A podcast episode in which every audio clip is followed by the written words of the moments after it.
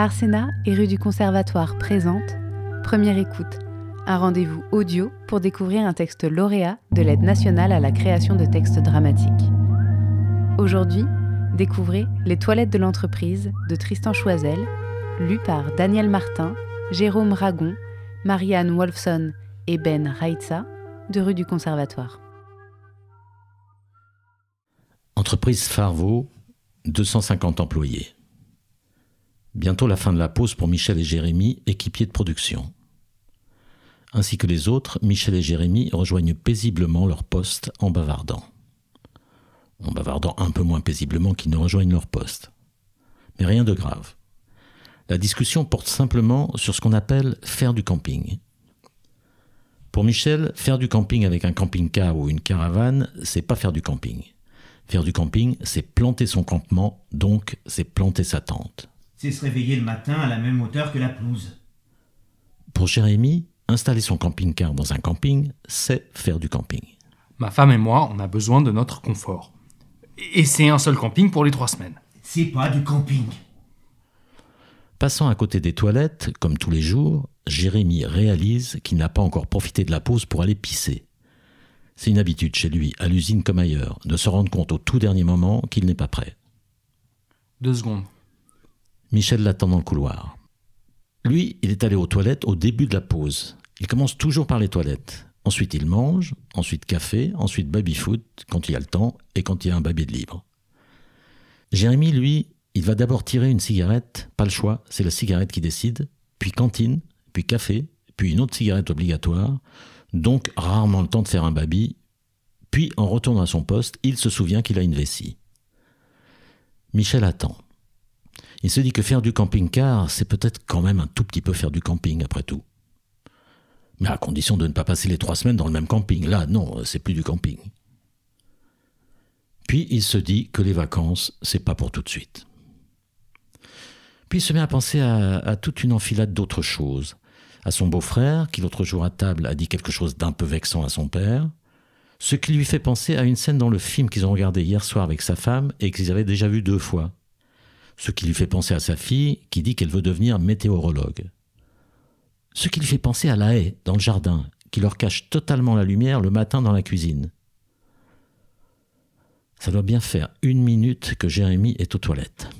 Michel espère qu'il n'y est entré que pour pisser parce que il regarde sa montre parce que la pause prend fin dans à peine plus d'une minute.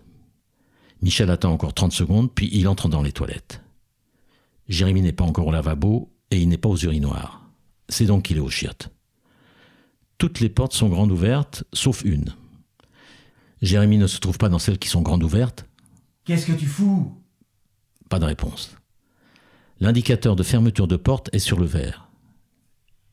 Hé, Jérémy, on est en retard là. Pas de réponse. Inquiet, Michel toque à la porte. Jérémy Pas de réponse.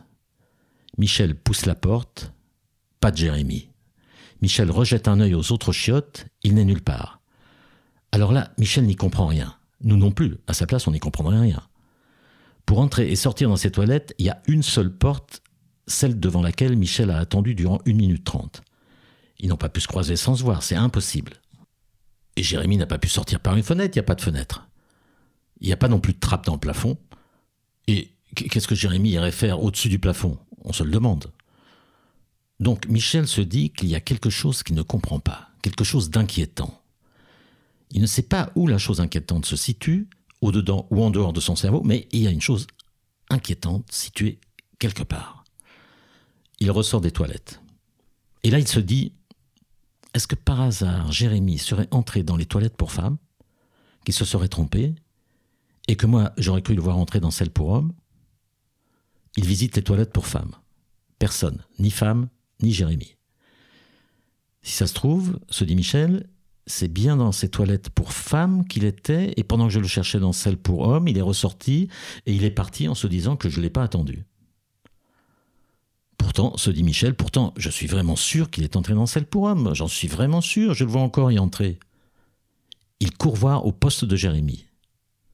Il ne s'attend absolument pas à y voir Jérémy. Michel se sent comme si le monde autour de lui venait d'être remplacé par un autre monde, un monde qui semble être exactement le même que celui d'avant. Les murs sont les mêmes, le sol est le même, la lumière artificielle est la même, la rumeur incessante des machines est la même, mais ce n'est plus le même monde. C'est à présent un monde où il est possible qu'un collègue disparaisse dans les toilettes. Pas du tout le même monde. Un monde comme dans les rêves. Les cauchemars plutôt. Jérémy n'est pas à son poste, il n'est pas à son poste. Michel fonce sur la responsable de l'unité de production. Il est où, Jérémy? Il est encore plus en retard que toi. Il a disparu. Disparu. Caroline, il s'est passé quelque chose d'incompréhensible et de sûrement très grave. Tu ne vas pas me croire, tu vas évidemment pas me croire, et je suis le seul témoin, le seul. Jérémy a disparu dans les toilettes. J'ai pas le temps de plaisanter, Michel. Toi non plus. Personne va me croire. Si quelqu'un me sortait une histoire pareille, moi non plus j'y croirais pas. Écoute-moi. Jérémy est entré dans les toilettes à la fin de la pause. Je l'ai attendu devant la porte, juste devant. Les minutes s'écoulant, je suis entré pour savoir ce qu'il foutait parce que je voulais pas qu'on soit en retard. Et là, je te jure, Caroline, je te jure, plus de Jérémy. Plus de Jérémy Plus de Jérémy, je te dis. Il était sur le trône, ton Jérémy. J'ai ouvert toutes les portes. Aux urinoirs. C'est d'abord là que j'ai regardé, tiens. T'as mal regardé. J'avais les yeux ouverts, Caroline. Il aurait pas un malaise, non? J'ai ouvert toutes les portes, je te dis. T'as mal regardé. J'ai regardé partout. Partout. Il n'y a pas de cachette possible. Surtout pour quelqu'un du gabarit de Jérémy. Il est ressorti d'un chiotte pendant que tu le cherchais dans les autres. Non. Pour te faire une blague. Et là, c'est pour te faire une blague à toi, peut-être, qu'il n'est pas à son poste. Écoute, Michel, j'espère que vous avez tous les deux mieux à faire que de me faire des blagues. Je vais essayer de savoir où il est. Toi, pendant ce temps, tu retournes à ton poste. On a pris assez de retard comme ça ce matin. De ma faute? J'ai pas dit ça. Allez, à ton poste, Michel. C'est complètement dingue. Complètement dingue. Je croyais pas que des choses pareilles étaient possibles. J'en rigolais. Il faut avertir la direction. Je m'en charge. Vu que je suis le dernier à avoir vu Jérémy, ça serait plutôt logique que ce soit moi. Ce qui est logique, c'est que tu sois à ton poste. Bah va, de toute façon, personne va me croire, je le sais bien. C'est pas pour qu'on me croie que je raconte ce qui s'est passé. C'est pour avoir bonne conscience si jamais une deuxième personne disparaissait dans ces toilettes. Ça m'a pas l'air très clair, votre histoire. Il a disparu dans les toilettes. Très bien, peut-être. C'est horrible. Allez, à ton poste. Et tu mets ta Charlotte. Michel met sa Charlotte et s'installe à son poste. Une petite voix lui dit qu'il aurait vraiment mieux fait de se taire, de reprendre le travail et de les laisser se démerder de la disparition de Jérémy. Il sent que ça risque de lui causer des emmerdes, des grosses emmerdes, il le sent. Oui, mais puisqu'il y a un danger à fréquenter ses toilettes, il faut tout de même bien qu'il en avertisse les autres. La petite voix lui dit que même s'il y a un danger pour les autres, il aurait mieux fait de la fermer. Seulement, il est trop tard.